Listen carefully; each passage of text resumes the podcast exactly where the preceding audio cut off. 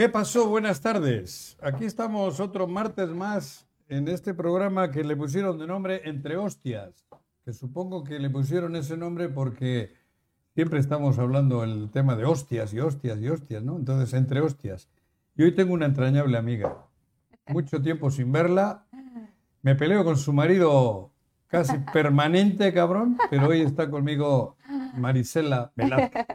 Me da Mari. mucho gusto saludarte, amigo querido. Muchísimas gracias por la invitación y gracias al importante auditorio que nos hace favor de, de vernos y escucharnos. Nos escuchan en el 103.7, nos ven en YouTube, Perfecto. en, en Face. Putas, te digo que ni Televisa tiene. No, hasta en WhatsApp, cadena de Ay, WhatsApp, WhatsApp y todo, por cabrón. supuesto. Sí, en- creo que nos están viendo hasta en, en Querétaro, ¿no? Querétaro. También. No, pues muchas felicidades. Gran equipo de entre, entre hostias. Muchas felicidades. A ver, Mari, ¿qué haces? ¿Qué estás haciendo? Pues Luego mira- hablamos de tu familia, de tu vida, pero ahora para empezar al revés.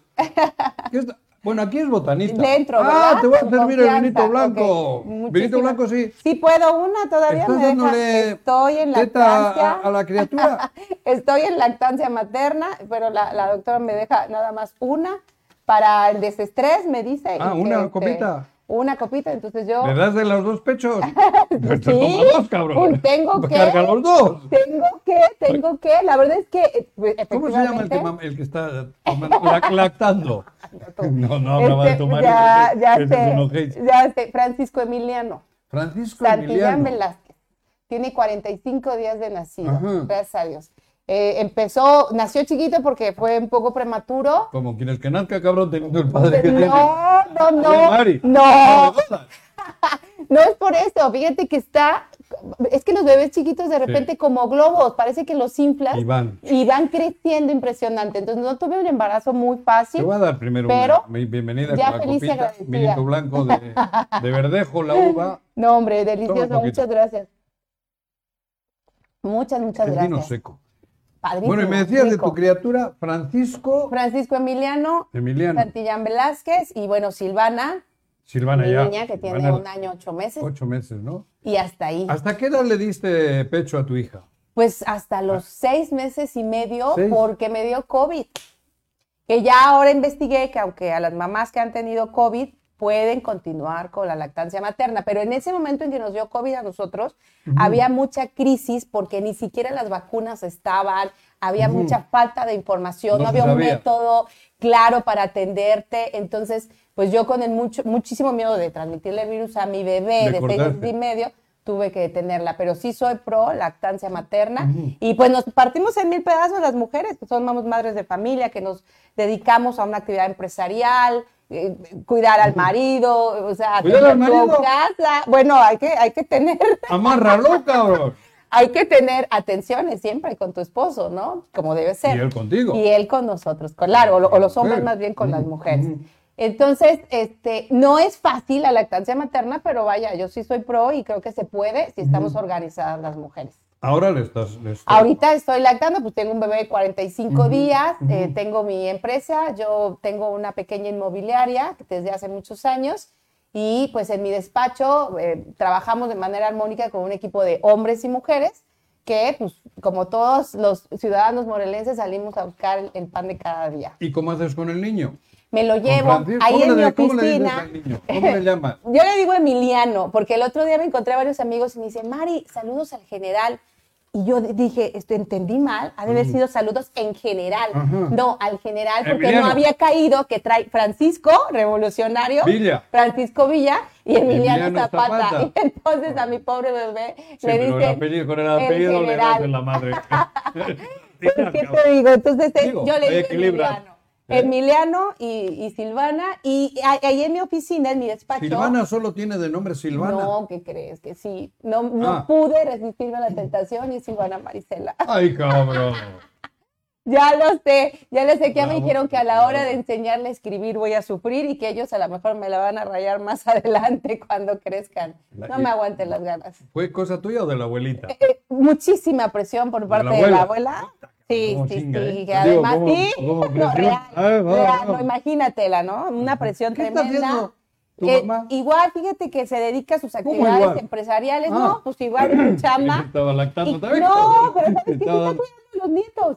Sí ¿Ah, está sí? cuidando a los nietos No me sorpresivamente. ¿Y- y su sorpresivamente. marido también? Este, no, no, no, él tiene sus negocios dejes que se los acerque, cabrón. Este, no, les a pero, enseñar a cantar mal. pero fíjate que es súper solidario Memo, ¿eh? De repente me habla y me dice, oye, podemos pasar por Silvana porque la queremos llevar a Recorcholis y porque la queremos llevar a un parque y muy, como muy armonizada la familia ¿Tú afortunadamente. naciste en Asochep? ¿Dónde? De- en realidad nací en Cuernavaca, pero este, mi mamá ya me fue a registrar a Xochiapan y allá crecí ¿Aquí te parió? un tiempo. Sí, ¿Aquí nacieron todos sí, ustedes? todos. Rey David, mi hermano, nació en el hospital del, del IMSS, aquí en el Ajá. edificio.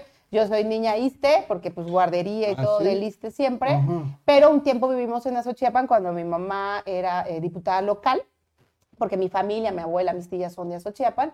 Y entonces este, sí hubo un periodo en el que estudiamos y vivimos En Asochiapan. Azochiapan. ¿Qué hacías ahí, cabrón? En Asochiapan. Pues de estudiar, estudiar ¿Qué y trabajar. eh, ten- eh, fue toda la preparatoria, casi tres años estuve viviendo allá, pero muy a gusto, ¿eh? ¿Ah, sí? La verdad es ¿Hay que, diversión y eso, güey? ¿sabes qué? Nuestro estado es, es un estado con gente muy noble, muy noble, con mucha generosidad, y en provincia se siente más. Entonces, Sí, el calorcito de provincia es, e- es Era más... padre además porque tú con mucha tranquilidad, además como mujer, como adolescente en ese momento yo podía salir sin ningún miedo, sin ninguna preocupación, a comer, a cenar, a la biblioteca con mis amigas, a echarte un café y, tra- o sea, transitábamos libres y solas y no había el riesgo de que te robaran, te secuestraran, te mataran, No. te violaran, te ultrajaran. ¿no? Entonces yo disfrutaba mucho eso de vivir en provincia, en el estado, de vivir en Azochiapan. ¿Qué deporte practicabas? El El básquet. básquetbol. El básquet, ¿no? El básquetbol, teníamos ahí una cancha cercana a, ¿Ah, a- a su casa en Azochiapan. Y entonces me iba a, a practicar con mis amigas porque efectivamente pues, es un municipio muy tranquilo, ¿no? Ujú. Fueron tres años y ya en la universidad regreso a Cuernavaca a eh, pues, estudiar en la Facultad de Derecho y Ciencias Sociales de la UAM. Mira, Y ahí, eh, que es semillero de políticos, muchos, de muchos, Oh. la grilla. es, es muy grilla. Me metí al tema de la grilla estudiantil y fui secretaria general del CESA y consejera universitaria. cuál? Del CESA, que es como la asociación de alumnos de la Mm. facultad. Entonces fui parte de ese, de, de ese consejo como secretaria general y también como consejera universitaria. Y la verdad fue una gran experiencia, aunque yo siempre juré que no me iba a dedicar a la política. Fue una A- gran A oportunidad. tu mamá la conocemos. La conocemos bien, la queremos mucho y la conoce mucha gente, muchísima. ¿Tu papá? Mi papá Se es arquitecto. ¿no? Sí, Sí, claro, mis sí. papás se divorcian cuando yo tenía 18 años y mi Mm. hermano Rey David como 12 años. Entonces, no ¿Te fue un... Claro, por supuesto, Ujú. por supuesto, porque además vienes como de la familia este, muy clásica, muy convencional, muy unida, y de repente vienen estos movimientos, pues tú nunca te imaginas No que vas a sabías ser... qué iba a pasar. No, agarraron- en curva, total, ¿Ah, sí? porque además dices, ay, voy a ser hijo de padre divorciado, ¿no? Y en ese tiempo todavía no entendías bien el concepto. ¿no? Además, eh, mi mamá tenía mucha presión en el Estado porque era una de las mujeres más aguerridas, más luchadoras en ese Ujú. momento. Estoy hablando pues, de hace 22 años, 22. ¿sí? Entonces, Ah, por el 2000. sí, por el 2000. El año que 22 llegué años. yo a Cuernavaca. Mira. Exacto. Ujú. entonces, eh, eh, entonces no era fácil lidiar incluso con notas en periódicos. Eh, de Hablaban del divorcio, ¿se metieron con el divorcio? No, por supuesto, se metían con el divorcio, se metían con la familia, porque además ella era una mujer empoderada en política y Sí, cómo la mujer se va a divorciar en ese momento. Entonces fue todo muy complicado. por supuesto, la ¿ah, sí? señalaban, la acusaban y nosotros, los, sus hijos, pues éramos los que a veces estábamos en medio del huracán Pero en casa, ¿qué había? en- en- Bronca. eh, había, Digo, había tristeza. Divorcio no creo es que haya dolor, sido de besitos, claro, cabrón. claro. Había dolor, había tristeza, eh, pero fíjate que yo siento que rápido me pude adaptar a las ¿Y tu circunstancias hermano nuevas. más chico? Más chico de era- 12 ¿No era años. más jodido? Fíjate que los que lo queríamos, y yo creo que Claro. muchas familias de, de- de padres divorciados me van a entender, siempre estás cuidando al más chiquito de que le impacte Sí, menos, claro. ¿no? Tú sabes, o sea, Sí, sí. cuidas que el, que el, que el El recuento de los, los mayores años reciben el- mayor golpiza, dicen por ahí. Entonces, como era la mayor, Y siempre, sí, siempre cuidé mucho a mi hermano en ese sentido para que no le afectara y no se diera Porque cuenta. cuando, cuando tú 18 añitos, pues ya estabas un poquito Sí, más, claro. ¿no? Sí, por supuesto, ya entendía todo, vivía todo, leía las columnas, escuchaba los medios de comunicación, escuchaba al papá, escuchaba a la mamá. ¿Ah, sí? Entonces no era fácil. ¿Con los dos tenías buena relación? Sí, lo sigo teniendo. Mi papá ¿Ah, es sí? arquitecto, es arquitecto, vive aquí en Xochitepec. No me digas. Y es un hombre muy noble, muy generoso, muy trabajador, muy creativo y tenemos una muy buena relación. Qué bueno, porque normalmente siempre hay tendencias Sí. para ir con la madre, pero siempre te hemos Sí visto hay. mucho más con tu sí, mamá, ¿no? sí, sí, siempre he sido muy, muy pegada a mi mamá. A mamá. Y, y mi papá, como es un hombre como más bajo perfil, este, Ni nos vemos, pero... supongo que lo hemos visto, pero no sabemos nadie. Sí. ¿Cómo se llama tu papá? Eh, Raimundo Velázquez. Pero Raimundo. fíjate que, que sí tengo muchos amigos que de repente me ven y me dicen, salúdame al Arqui. Porque mi papá es un hombre muy participativo, o sea, es, ¿Ah, sí? es, un, es un hombre que le gusta ir a la catedral, participar ¿A en el coro, sí, No me digas. participa en el coro de la catedral, eh, le, le encanta participar en ¿Acá la grupo de- catedral? sí. Joder, hay que Eh, salude al obispo sí, cuando lo vea, amigo de de los parte. sacerdotes, le No me encanta. del padre Juan y... De todos, le encanta participar. Bueno, no sé del padre Juan, no sé si No te rasgues. pero de Xochitepec. Este, le encanta participar en, en el grupo de danzón. Es un, es un hombre muy, muy creativo, muy participativo. ¿Tiene otra pareja él? Sí, sí, ha, tenido varias parejas ahorita, ¿no? Pero, Ah, pero sí ahorita ha tenido. está en stand-by. ahorita está, está en stand-by. Y es un abuelo muy cariñoso también, ¿no? ¿Ah, sí? Muy, muy cariñoso. tus- Sí, con mis bebés. Este, los pasa a ver de repente. Más nietos no hay todavía, No, ¿no? no, No, por eso, no, ¿no? nada Son más son los tuyos. dos míos. Ujú. Y tenemos como muy buena comunicación y tratamos de llevar una relación muy armonizada, a pesar del huracán que vivimos hace 22 años, porque claro que fue un, un huracán que, Juanjo, en el recuento de los años, te puedo decir que yo doy gracias a Dios de todo lo que me ha pasado en la vida, porque Enseñanza. todo es aprendizaje y todo es enseñanza y nos va formando, ¿no? Los seres humanos que hoy somos. En esa época, digo, antes de la política, has sido una chica guapa, una, una chica atractiva en todos los sentidos, no solo físico y tal. ¿Qué hacías? ¿Cómo te divertías? ¿Bailabas y la chica eras noviera? Fíjate que hoy estaba viendo que publicaron. No nos estaba escuchando tu marido. O sea, cuéntame, cabrón, no pedo. No me encargo de él. Tú confiesa. Estaban publicando que en este, en este día también, que es un día muy importante para todas las mujeres, pero también Luego el aniversario del país. También. también era el aniversario del país. 36. creo Sí, estaba leyendo una publicación. Ahora que, Sanders. claro, ahora que decías esto, porque yo estaba, era una chava común en la universidad. ¿Tú no comes? No, hombre, me fascina, No, pero pues, luego hablo hasta por los codos No, y pero es por eso. Come un poco para. Para que te relajes. Para que te relajes. Fíjate que este, pues, una chava normal que iba a la universidad saliendo, eh, vaya, hacía sus actividades todavía extracurriculares, pero ¿por qué no? Te ibas a la plazuela del Zacate con Mm, tranquilidad a echarte una cerveza, a escuchar un buen grupo de rock en música en vivo. O la trova. eh, la- Era padre, la trova era amigos, cabrón. increíble. Ahí estabas tú. Sí, podías ir al billar, Cabrón, estabas no en la sabía, avenida ay, en el Universidad. 2000 y por ahí era eso. No, pues a mí me fascinaba, me Y no me fascinaba estar ahí. ahí. Sí, sí, sí. Siempre fui muy bien portada, por eso no te dabas No, cuenta. yo el que no veía era yo, porque andaba siempre no. pedo, cabrón. Porque tú no, No. pero yo sí era muy bien portada. Eras de la plazuela del Zacate. Sí, ¿eh? por Qué supuesto. época, ¿eh? Padrísimo, el Yupi, no sé si te acuerdas Sí, del Yupi. de Armando. Sí, de Humberto, sí. Yo sí, digo sí, de Humberto, sí, sí, Armando Sanders y Humberto. Y luego, pues los sábados del Taís, y, y vaya, yo salía con mis amigas sola Sí. y regresábamos sanas y salvas, ¿eh? Cuernavaca tenía una Pero sí vida tus nocturna. y eso, sí. Claro, No, sí, joder, no, sí, no, no, no está. Todo con medida, nada con exceso, pero sí, claro que sí. Y ¿Qué, muy padre. ¿Qué bebida tomabais en esa, en esa época? Ay, Dios mío, yo soy tequilera, pues Ah, no sé si lo puedes creer. Sí, Ah, a mí, sí, el ¿eh? ¿sabes por qué? No soy muy buena bebedora, la verdad, trato de, de beber poco porque me da una cruda espantosa, tengo que confesarlo. Te he visto alegre. No soy buena, hasta te he ahí. visto alegre, Sí, cabrón. Ujú.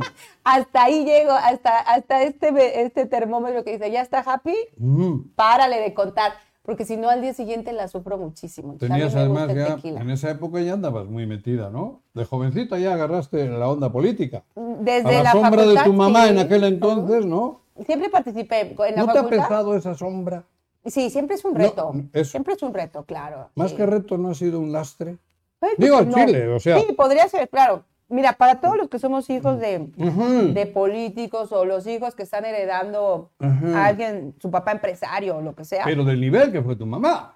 Claro, porque siempre, o sea, es si llegas a ser lo que ella fue, o si eres más, o si eres menos, o si ya te quedaste atrás, o que si ya te fuiste muy adelante. Pues siempre va a haber cuestionamientos así, Juanjo, pero al Y final. cargas incluso los positivos y negativos No, de ella, ¿no? muchos enemigos que yo ni sé que les caigo gorda, Claro. pero pues porque en 1985 tuvieron un Una tal desencuentro, Marisela tuvo un pedo con él. y un no era- desencuentro con la que entonces era la presidenta de- del PRI estatal o la diputada federal y bueno, yo he pagado, claro que he pagado platos rotos, pero siempre trato de ver la vida de una óptica más positiva, lo que tú decías. Sí. A ver, no somos monedita de oro Ujú. y yo creo que siempre va a haber gente que no quiera verte avanzar Que te quiera mal. y que te quiera, te quiera Mal, mala leche, te ¿no? quieren mal, Nada claro. más. Digo, Ajá. yo siempre me río porque les digo que de repente tengo gente que nada más está, como tú dices, ¿no? Viendo en qué te afecta y ya los nombré presidentes de mi club de fans, porque si quiero ser ayudante municipal de cualquier municipio en Tilzapotla, van a ir allá a fregarme con tal de que no Hay un sea. diputado por ahí que luego te hablo. Entonces yo ya traigo mi club de fans en lo negativo, pero también lo tengo, tengo muchísimos amigos en positivo, ¿no? Sí, mucho. Y con eso me quedo, con los Bueno, buenos amigos. Digo, sabes que te queremos mucha gente, ¿no? Porque, digo, por méritos propios tuyos. Pero volviendo un poco a la juventud. ¿Qué corte? ¿Tenemos patrocinadores o qué? Ay, cabrón. Mira, esto sí es noticia, güey. Bueno, pues vamos a un corte. Felicidades, muy bien. Sí, cabrón. ¿Ya? Joder, avísame, cabrón. Estaba hablando aquí con Marisela de cosas que si se escucha, cabrón. No, no. No pasa nada. ¿Te gusta el, el básquet, me decías? ¿El fútbol, no? Me encanta el fútbol. ¿A poco? Tuve Pero tú no le vas a la América, cabrón. Ay, claro que sí. ¿Le vas a la América? Yo crecí con Chabelo. Corte, al corte otra vez, no, cabrón. yo crecí con Chabelo, admiraba a Sague, me encantaba ver jugar a Sague. ¿A Sague? A Sague, a Sague. Ay, ay, ay, ay, Antes ay. de impresionante. Ay, ay, ay, ay, ay. Muchísimo. Ay, ay, ay. Impresionante. Ay, ay, yo ay, sí era fan de Sague. ¿Ajá? Nada que ver con el impresionante. Ya después Y la verdad es que este, siempre fui fan y me encanta ir al estadio. Por ¿Vas eso al- lamento, sí, lamento mucho todo lo que ha pasado esta semana. Está de, de enojo, de coraje, de tristeza, de, muchas eso, cosas. ¿Por qué, por, qué, ¿Por qué ha ocurrido eso? ¿Qué? Digo, porque hay muchas cosas y en el mundo del fútbol que probablemente ni conozcas.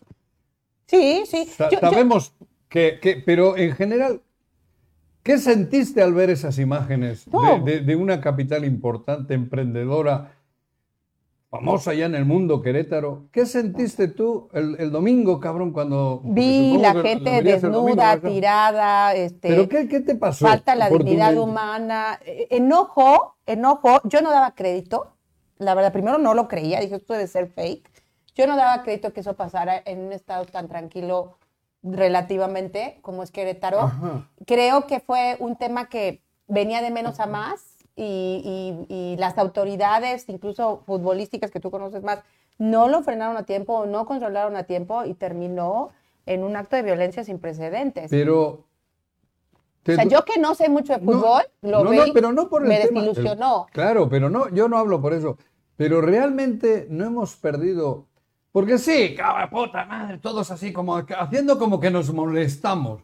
Pero en el fondo ya no, no hemos perdido la sensibilidad. Porque es gravísimo. Sí, es gravísimo. Y no ha habido una reacción. O sea, porque no ha habido reacción ni hoy, porque hoy han, han dado la sentencia. Y es, joder, cabrón. Es ridículo lo Y que ha casi que ocurrido. ha sido pura guerra de declaraciones, ¿no? Pero- de unos con otros, pero hasta ahí. Por eso, pero tú no crees que ya nos hemos deshumanizado, tú, yo y todos, porque eso que se vio ayer hace 30 años nos hubiese vuelto locos. Claro. Hubiésemos marchado, hubiésemos salido, Sí. hubiésemos... ¿Y ahora qué? Yo creo que los, los mexicanos hemos perdido la capacidad de asombro de muchas cosas. Ahorita estamos hablando de este episodio, pero hace tres semanas hablábamos de, de los asesinados afuera del funeral, ¿no? Que eran Que otros die- 17. 17, que de verdad es, es dolorosísimo. Y, y yo creo que hemos perdido la capacidad de asombro por, por tantos actos de violencia Ajá. que hemos visto. Y, y eso es bien grave, ¿no? Porque es un hilo muy, muy delgado. Entonces, ¿Qué le espera a, Fran- a, a- a a Francisco? Francisco Emiliano, a. Silvana. A Silvana. y- ¿Qué, qué les espera? Claro, claro, es, un- es, es un México con mucha complicación, muy doloroso el que hoy estamos viviendo, y sí tenemos que reflexionar y pararlo a tiempo. A los propios morelenses, Juanjo, no vamos lejos. Joder. Hace seis años salíamos a marchar a cada rato exigiendo la salida de un mal gobierno. Y ahora Pero aquí no hay mal mucha gobierno. apatía. No, pues es que no hay gobierno. Ah, perdón. O sea, no existe, hay pero hay mucha Dice que va a traer apatía. al Querétaro aquí, dice.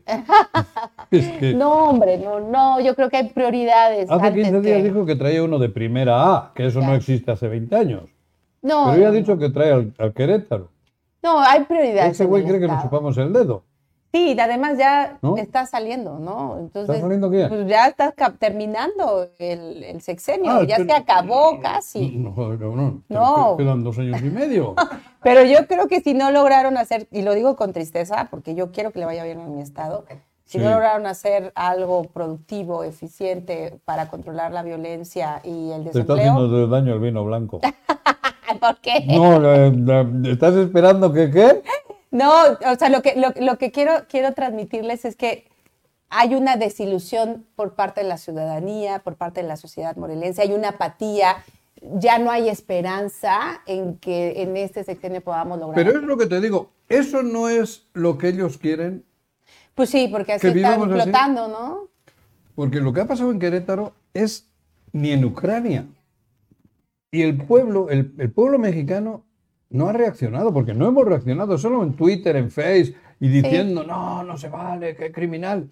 Pero no, no, no hay una respuesta Sí. contundente. Y si no hay sanciones contundentes, esto No va a las volver hay. a suceder, ¿eh? Pero esto va a volver a suceder. Bueno, volvamos. Volvamos a Marisela. Ya hablamos de muchos temas variados, pero bueno. Tuviste, has tenido diferentes negocios, una financiera. Y yo, yo eh, después de que eh, egresé de la Facultad de Derecho, eh, estudié... ¿Eres abogada? Soy abogada, hice una especialidad en Derecho en la Universidad de Castilla-La Mancha en Toledo, Ah, en cabrón. España. Sí, Anduviste tres allá. años estuve así. Y eh, también eh, participé en, en, eh, alta dirección de empresas, en el IPADE, es otra especialidad. Tengo otra especialidad en el ITAM, en, en electoral y en campañas políticas. Y eh, yo agradezco mucho la oportunidad que tuve de trabajar para Banco de México como directora de un intermediario financiero no bancario, porque ahí fue cuando me desarrollé en el ámbito empresarial. Eh, la verdad, asistir a su MITS en Valladolid, cuando estaba presente la, la reina de España, el premio Nobel, Mohamed Yunus, la verdad fue para mí muy formador, o sea, una experiencia muy ¿Estuviste formadora. ahí en el- Estuve ahí en el Summit, en Valladolid, y escuchar al ¿La reina actual o la, La reina Sofía. con Sofía? Sí, la reina Sofía. Impresionante su personalidad, eh, la atención Haberle que tuvieron. Ay, no, a mí me De encanta. parte de Juanjo. La verdad, a mí se me hace una mujer este, muy elegante, muy inteligente, muy culta. ¿Muy qué? A mí se me hizo muy una mujer muy elegante, muy, muy culta, ¿Ah, sí? ¿no? Muy propia. Es que tú tienes más experiencia que yo en No. el tema. Yo, yo la vi en No, yo en un- nunca he tenido nada en que ver con la reina, ¿eh? Pero, pero ni, el, ni el rey, creo. cabrón. Pero mira- con todas menos con ella. lo que más me impactaba... Creo que tuvo hijos y todo es por inseminación artificial. serio? Bota ese güey. Ah, no. Juan Carlos. No, es que tú estás para la revista este, Hola y Cara, Hola España. Ya me dicen Pedrito Sola. Sí, no, esas cosas yo no las sé. No, pero lo ¿eh? No, y sabes, para mí lo que más me impactó fue eh, escuchar a Mohamed Yunus, Premio Nobel de la Paz, hablar de su proyecto que le dio el Premio Nobel, de cómo podemos ayudar a las mujeres en Valladolid, España, en el 2010. ¿Cómo podríamos ayudar a las mujeres que querían empoderarse, que querían ser independientes eh, económicamente, pero que estaban en la pobreza extrema? Entonces, él desarrolla el tema del microcrédito a través de grupos solidarios. Eso en la, eh, acá, ¿no? Él en la India y nosotros uh -huh. lo empezamos a desarrollar y fuimos uno de los intermediarios financieros más exitosos del país, ejemplo uh -huh. en el país. Y, la verdad, esta eh, fue una experiencia muy importante para mí porque yo después eh, estudié varios casos por toda América Latina, eh, por ejemplo, Colombia, estuvimos en Argentina, en Costa Rica, en Bolivia, que son fuertísimos, eh, estudiando ese tema para perfeccionarlo y aterrizarlo aquí en el estado de Morelos. Entonces, lo disfruté mucho, lo gocé mucho y de ahí empecé a trabajar en el sector empresarial. Hasta ¿Eso ya no existe? Eh, no, no porque yo dejé, dejé la actividad de, eh, financiera, por así decirlo, el intermediario se vendió, se traspasó y pues yo me dediqué ya a, la, política. en el 2012 cuando de repente a la una de la mañana recibo una llamada telefónica. ¿De quién? Y me dicen, le puede comunicar al que entonces era el candidato a la presidencia de la República, Enrique Peña Nieto. Le puedo comunicar, me dice. Y yo, pues claro que me lo puede comunicar, ¿no? Pues, No joda. Y entonces me dicen, Marisela, muchas gracias. ¿Era candidato? Él era candidato. Era candidato. Ex gobernador del Estado de México y candidato a la... ya era candidato a la presidencia y me dice, este, quiero que me acompañes como candidata a diputada federal no me dio más, más, este, más información y, pues le dije que sí, pero te quiero confesar que yo estaba muy encantada y muy enamorada del trabajo que estaba haciendo en, el ámbito privado. Y de repente, bueno, fue un movimiento eh, álgido para mí, aunque toda la vida había escuchado de política, había participado en mítines, había, yo, yo soy niña que creció en las marchas, en los mítines ahí, que durmió en la calle desde niña.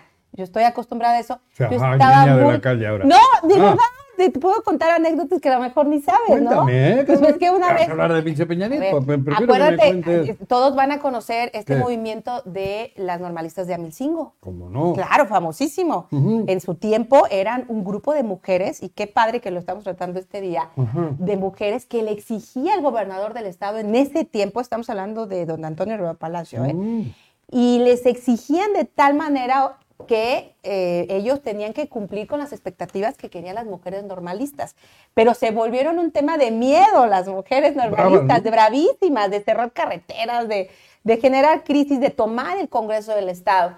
Y mi mamá era diputada federal en esta zona, en este distrito del Oriente, y le correspondía el municipio de Temoac en Amilcingo. Entonces, ella empieza a dialogar con ellas y a ser una gestora social para sus necesidades y de repente dijeron, es que nosotros necesitamos este apoyo de salud. Y resulta que en Cuautla, eh, los rotarios, que mis respetos para todos los grupos de, de rotarios, padrísimo la labor que hacen, eh, tenían un convenio internacional y iban a regalar lentes. Lentes y la, vista, la vista, la graduación, examen, perdón, de la vista, graduación.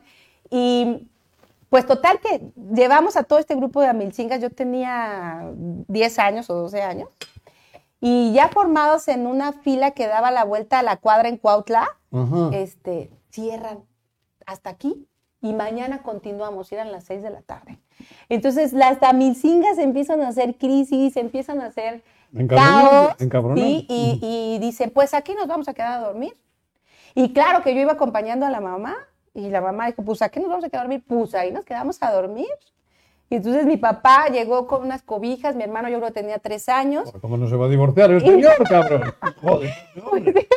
y ahí nos acomodaron en una cobijita abajo de los árboles en plena avenida Insurgentes en Cuautla, Morelos. Entonces yo estoy muy acostumbrada a la lucha social. Pero en el 2012 ya estaba muy contenta con lo que estaba haciendo en la iniciativa privada. Ya no me quería regresar al tema. Te llama Peña Nieto y te cambia otra vez la vida. Y me da un giro. Te orienta, te sí, sí, sí, sí, porque es cuando ya empiezo a participar más activamente, más al frente en la política. Yo tuve la oportunidad. ¿Cuál fue tu primer cargo? Eh, dentro del partido tuve mucha participación, pero siempre como voluntaria, como militante de a pie. Yo empiezo desde abajo. Fui secretaria de gestión social del Comité Municipal del PRI municipal. Y ¿Eres del PRI todavía o ya no sé qué pedo? pues este... ¿Te corrieron? ¿No te corrieron? Fíjate que no, no pudieron. No, no, ¿te la pelaron? no pudieron porque eh, tanto el Tribunal Estatal como la Sala Regional dijeron que, que no había sido arbitraria las acciones que habían ejercido en mi contra y las anularon. ¿Y Polanco? Sí, ¿Jonathan y Polanco? Sí, sí, los dos y demás este, las El- El anularon. dúo dinámico. Pues al tiempo, ¿no? Al Otro tiempo. corte. Cabrón. No, no, no. sea, no, joder, cabrón, con 200 sponsors, ¿cómo le llaman ellos? Patrocinadores. Pero ahorita que se estaba poniendo cachonda en la plática, viene y se nos corta. ¿Qué pasó con Polanco y con este güey? De- Digo, con el presidente del PRI. Este, No tengo problema, ¿eh? Porque como no tengo ni convenio con ellos, podemos putearlos. Digo, podemos hablar de ellos sin problema. No, pues mira, yo creo que ese va, va a ser va a ser tema de un programa o de otro programa entre hostias. Empalmamos otra hora, completito, agarra otra exacto, hora, síguele. Completito. Síguele, Pero, pero fíjate que, antes que nada, como decirte que, que siempre he sido una mujer muy agradecida y, y al Partido Revolucionario Institucional siempre le voy a deber mi agradecimiento. Eh, él me dio la oportunidad de ser diputada federal, Sí. fui vicepresidenta de la mesa directiva, fui secretaria del Comité Ejecutivo Nacional del PRI, fui delegada en cuatro estados. Me siento muy agradecida y siempre lo voy a Sí, manifestar. bueno.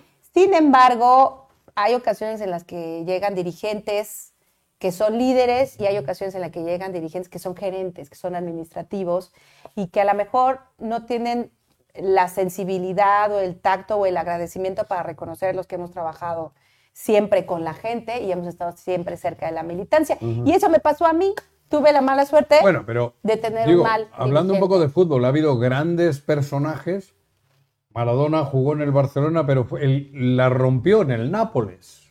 Sí, sí, sí. El- sí. y, y- te reinventas. y- claro, y te, Claro, voy, ¿no? O sea, claro. ha habido jugadores, Figo, que Claro. jugó en el, en el Barcelona, que era un crack, y, la, y revienta en el Real Madrid. y, sobre ¿no? todo ahora que No ya tienes por qué estar arrepentida No, del pasado, pero con un puedes triunfar en otro equipo. Y claro, y además por un tema bien importante, los morelenses somos una sociedad informada, crítica, inteligente y participativa, fíjate. ¿Tú crees? Sí, yo creo que ¿Todos? sí. Sí, o sea, Yo me considero es- morelense. Sí, por supuesto. Y, bueno, no, y no, eres eh, participativo, pero- y no eres inteligente. Ahí empiezo a dudar ya, cabrón. Ahí empiezo a Claro dudar. que eres. Y así Mm. somos los morelenses. Lo que pasa es que yo creo que en este tiempo estamos tan divididos y un pueblo dividido no prospera y no abandera las mejores causas. Y entonces yo, yo sostengo que tenemos esta sociedad y que a los morelenses ya no les importan las siglas ni los colores, ¿eh? les importa la persona que pueda cumplir con su palabra, que pueda ser eficiente, que pueda dar resultados. Y entonces, a- o sea, a- opinando sobre el tema que tú dices, yo sí creo que la próxima elección, por ejemplo, sí va a ser de personas, de personajes que Pero- estén cerca de la gente y que les respondan. ¿Por qué hay tanto odio? ¿Por qué hay tanta... Ay, qué buena pregunta. ¿no? ¿Por qué Además, hay tanto oye, odio? Y me refiero a lo tuyo en concreto. qué No, digo la verdad, ¿no? Eh, ¿Por qué pues yo creo que teniendo por... un historial por ahí del Sí. PRI, de, de militancia juntos, todo, y luego tanto odio, tanto encono, a ver si, no sé, cabrón, ¿por qué está, se está viviendo eso? Mira, yo te juro que trato de ser autocrítica, que, que trato de ser objetiva. Yo lo único que te puedo decir es que yo siempre he entendido la mano, siempre en mis hechos, porque son los hechos, no las palabras, lo que hablan de ti. Siempre he sido solidaria, siempre he ¿Tienes la ayudado. camioneta esa todavía? No, nunca la tuve, que es lo más No patético, Chihuahua. Estaba muy vieja, ¿eh? ¿Ah, sí? No, muy destartalada, no te iba a funcionar. Pero no, nunca la tuve. La verdad es que creo que fueron muchos factores. ¿Qué Este, pasó con esa camioneta? Dinos la verdad. Ah, lo que pasó con esa camioneta es que cuando yo ya veo que a mí me dejan fuera de todas las candidaturas Del PRI. del PRI, me dejan, me aíslan, me relegan, no me ¿Por dejan qué? opinar en nada. Pues, parte por ser mujer, ibas a la alcaldía de Cuernavaca. eso estaba yo construyendo, eso estaba yo ibas. trabajándolo. Me acuerdo que estábamos en Estaba ese- muy bien posicionada en las encuestas y de repente me dijeron que no por ser mujer, porque tocaba hombre, literal, no me daban mayor explicación y entendía que tenían un, pues, ya un problema personal, ¿no? Eh, mi, tuve muchos errores también, y lo digo como autocrítica. A veces hay que saberse retirar a tiempo, ¿eh? Mm. Hay que saberse Sí. retirar a tiempo. Y si yo observé ese veto, ese no, sin razón, sin lógica alguna, debí de retirarme a tiempo eh, de un grupo Esperar otro momento. misógino que no me iba a dejar pasar y esperar otro momento. Y ese fue un gran error. ¿Y qué pasó de con la camioneta? que tuve. Ah, entonces lo que pasó con la La camioneta es camioneta, que porque todos hablan de la camioneta Yo- Marisela, la camioneta Marisela, cabrón. Y no, es una de valores de esas. Ojalá pareciera. pareciera, cabrón. Que es una de, de estos de Comet, Cometra que llevaba Sí, cargada de dinero. ¿Qué pedo? Ojalá, valdría la pena tanto Sí, cabrón. De Paquito que suelte algo, cabrón. Que lleva años en el chorro y sí, no- sí, hombre, ya, por favor. No, no, no, no. ¿No era Cometra? No, ¿De qué es la camioneta? nada. Mira, la Secretaría General que yo eh, dirigí durante cuatro años, porque yo fui electa por un ¿Secretaría consejo General? político, Del del PRI. sí. Este, nunca tuvo ni recursos económicos, ni materiales, ni humanos. O sea, no tuvo ni internet, ni hojas, ni secretaria. Arrinconada y punto. Ni, ni, ni salario, porque a veces pagaban lo que querían pagar, a veces no lo pagaban, así.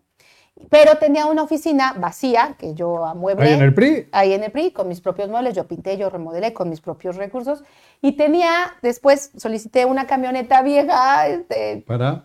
para una brigada asistencial. Yo regalaba lentes a las colonias más marginadas de Cuernavaca Ujú. y teníamos un programa de abasto social, de canasta básica, también a la gente pues más necesitada en pandemia. Y no dejamos Ya de estamos hablando en la- hace dos Ahora años. en en estos dos años. de Sí. coronavirus. Sí, entonces esa camioneta no la manejaba yo, la manejaba el grupo de jóvenes que estaba conmigo y ellos se encargaban de llevar al oftalmólogo y a los lentes entregarlos de manera gratuita. Entonces, este, cuando pasa toda esta parte del Marisela no, vamos a vetar a Marisela. tú no. es- O sea, tú no. Tú, tú, Marisela Velázquez. Sí, Marisela, o sea, pueden ser todos menos Marisela Velázquez. Para Marisela Velázquez no hay nada. O sea, siempre fue así la postura. Se habían ¿no? sido amigos, todos ellos, ustedes, Pues yo, contemporáneos. por eso te digo que yo no reaccioné a tiempo, porque yo los quería, los, los, los ayudaba, eh, ¿Por qué ese les odio? tendí mi mano amiga, entonces como yo nunca me esperé tanto odio, pues no reaccioné a tiempo. Claro. Y ese es el tema de las mujeres. Hoy en este día hay que tener las antenas bien, este, bien encendidas para darnos cuenta si hay un hombre violento, si está siendo violentada políticamente, Claro. laboralmente, Acosada, económicamente, psicológicamente, Acosada, acosada. Eso es acoso en No nos damos cuenta las mujeres a veces. Por eso tanto feminicidio. O sea, ese es un problema que tenemos. Cuando te das cuenta ya estás Actuamos muerta. de buen corazón y cuando te das cuenta ya te mataron, ya te asesinaron, ya te violaron. Entonces, a mí me pasa que yo actúo de buena fe, nunca me imaginé este rechazo y fue no, no, no, no, no, no, no, no, no, hasta el final, Bueno, vi. muy tarde. Entonces, total, yo salgo del partido. que me tienes Ahí intrigado con la voy, cabrón. voy. Salgo del partido con mucho dolor, con mucha tristeza, porque no había podido participar ya en nada, y entrego la, la, la, mm, oficina vacía, y entrego la camioneta a un delegado del PRI estatal, Ajá. ante fedatario público, ante el juez de paz de Jutepec, cuatro meses antes, a tiempo, en el mes de febrero, y entrego todo. Mi error a lo mejor fue no entregarlo al secretario de Finanzas, ¿no? Del partido. del partido, pero lo entregó al delegado y yo dije, bueno, pues como no es un tema, no es una camioneta de valores, es una camioneta muy viejita Ajá. que a veces descomponía y daba muchos problemas, pues yo no creí que pasara a mayores. Cuatro meses después voy viendo un linchamiento mediático ¿Eso? en redes sociales eh, donde decían que esa misma camioneta estaba trabajando para otro partido político. El partido de tu mamá. Y que, que, que al final no era de mamá, pero Bueno, que sí estaba participando. Así ella, decían, porque- que era el partido de tu mamá, Sí, ¿no? así decían, que era el partido de mi mamá, eh, cosa que era totalmente falsa. Mm. Y de repente veo esto y entonces empiezo a investigar y saco una declaración y digo, a ver, no, es que yo no tengo la camioneta, pero con mucho gusto aquí estoy a las órdenes y atenta y dispuesta para ayudar o coadyuvar si existe algún problema o si existe un delito, ¿no? Aquí estoy a las órdenes. Entonces me puse a rastrear la famosa camioneta porque yo, claro que estaba preocupada y resulta que estaba en el comité municipal con la candidata regidora y la presidenta del Comité Municipal de Azochiapan. Y siempre estuvo ahí haciendo campaña. Y qué Con el bueno. PRI, con el PRI. Sí, con el PRI, por supuesto. Y qué bueno que la fiscalía entró a hacer una investigación exhaustiva. Demasiado, Yo demasiado preocupado exhaustiva. pensando que tenías un No, problemón, no, ¿eh? no. Eh, Bueno, es que se armó un problemón. No, Pero- claro que se armó un problemón. Jurídico y que yo decía, Sí, por supuesto que se armó un problemón, claro. Y, o sea, es increíble que en Que este... corte, joder, cabrón, perdón. No, está bien. Que Coca-Cola está jodida, que si Qué no, bueno, no vende no. Coca-Cola, si no le metemos Está bien, no, yo me voy como sin media. azúcar. No, no, no tomen Coca-Cola, ¿qué van a tomar Coca-Cola? Salud, vinito. Salud, salud. Bueno, pues ya estamos de regreso, mi querida Mari, Marisela. ¿Por qué te dicen Mari muchos? Eres Marisela. Yo ya al principio decía Mari, cabrón. Sí, pero tu nombre es Marisela. Mari. Sí. Porque hay un nombre que es Mari y el tuyo es Marisela, Sí, como de no. tu mamá. Y sabes qué, la, ge- la gente que es muy cercana, o casi todos me dicen Mari. Por eso. Sí, Mari Velázquez o Mari.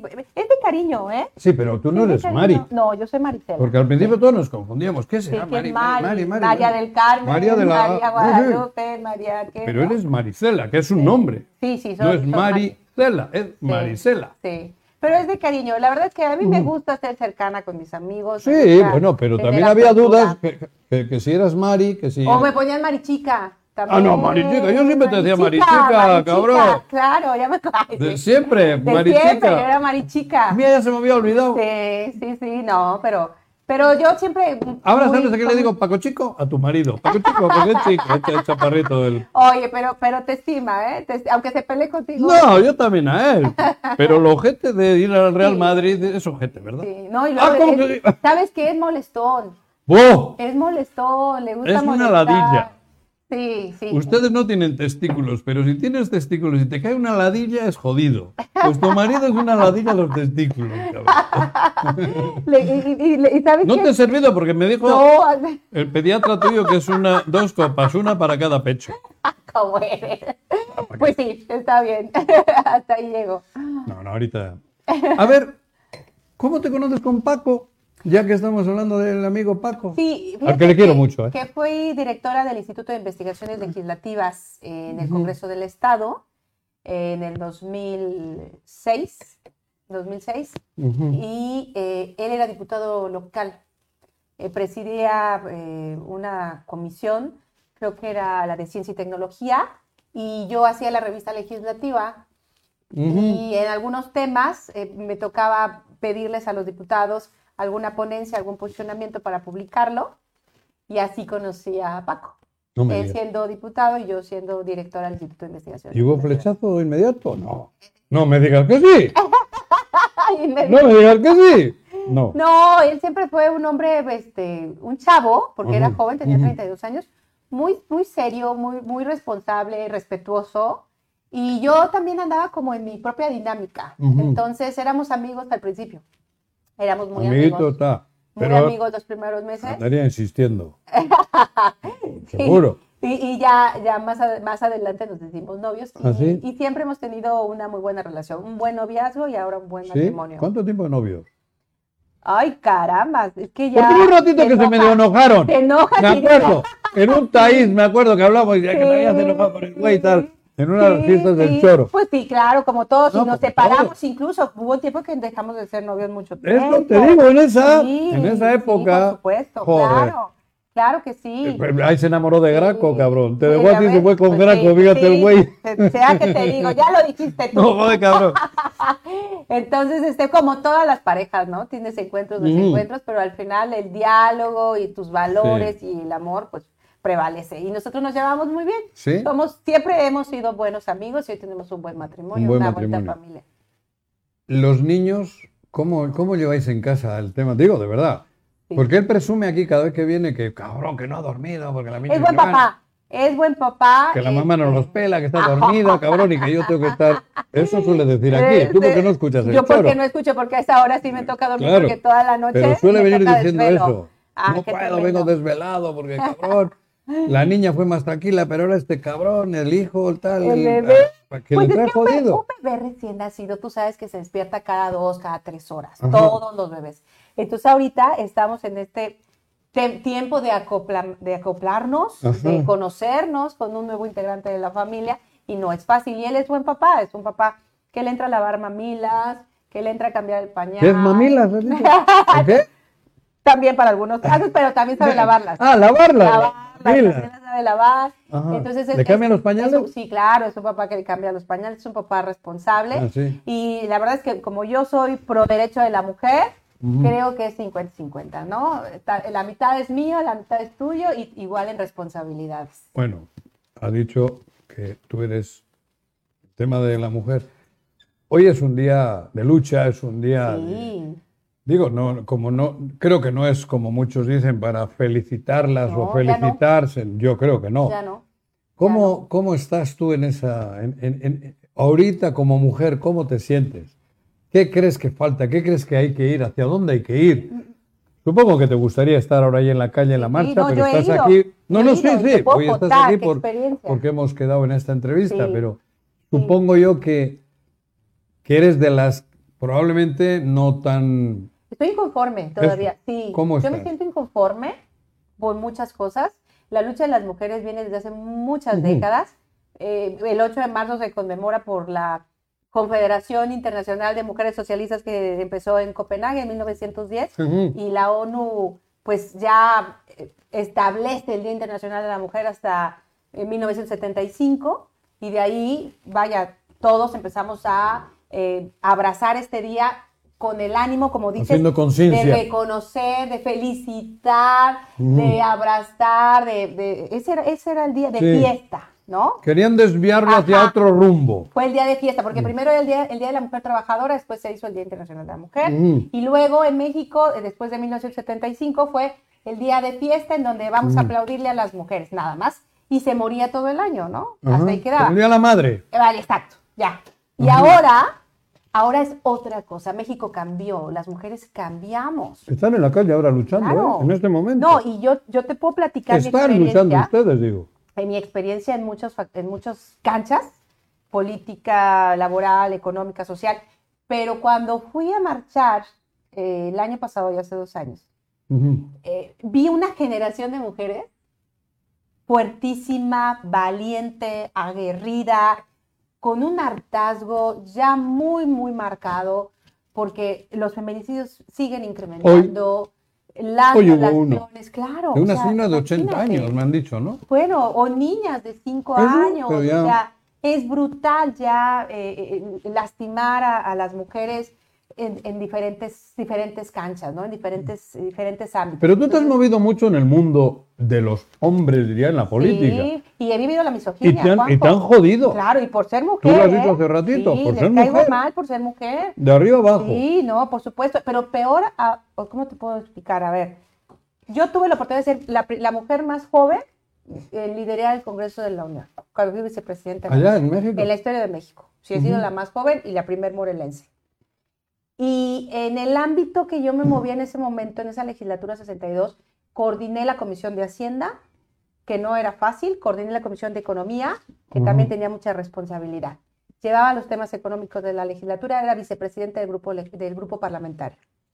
Y siempre hubo mucho respeto, siempre hubo mucho apoyo para las mujeres. A mí me tocó aprobar la iniciativa preferente del presidente de la República, en donde se nos daba a las mujeres el Nieto. 50% Ujú, de las candidaturas.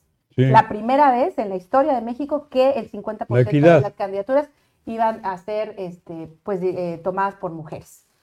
Entonces yo vengo de, de una escuela nacional con apertura y con respeto. Cuando llego al Estado y más a un partido político local es cuando vivo la misoginia en carne propia. Eh, la, la violencia política de género está hasta la raíz en los partidos políticos. Todos. En, ningún, en No todos, es yo creo. ni de ideología hablaríamos, No, es, yo- es- yo creo- es yo- general en todo. Yo creo Sí, que ¿no? todo. Digo, puede haber sus excepciones, tampoco quiero que me... ¿Eh? Ah, cabrón. Ya la hora. Perfecto. Ya pues pasó la hora, gracias. Una hora. se nos fue. Sí, pero. A ver, para terminar, que nos aguanten un minutito. ¿Qué le dirías hoy a las mujeres? Porque creo que es importante para despedirnos. Yo te agradezco infinitamente como siempre, pero vamos a tener muchas horas para platicar. Pero ahora, en un minutito, Tenemos que estar Creo que es alertas bueno que- las mujeres, detectar la violencia a tiempo. Hay violencia psicológica, económica, eh, política, física. Y si no detectamos a tiempo al agresor, que muchas veces está en nuestro primer núcleo social, van a empezar a generarse más y más tragedias. Necesitamos alzar la voz, reconocer el valor y la fuerza de grandes mujeres que han luchado por los derechos de, de todas nosotras y no bajar la guardia, no dar un paso atrás a la conquista de todos los derechos que hemos logrado las mujeres. No va a ser un camino fácil, hay eh, un gran machismo todavía, pero si estamos unidas, si estamos preparadas, si estamos informadas, eh, podemos hacerle frente a este terrible problema que tiene nuestro país. correcto. Mari, Marisela, Marichica, te quiero mucho. Gracias, amigo. Gracias por también. darnos esta hora Muchas tan agradable.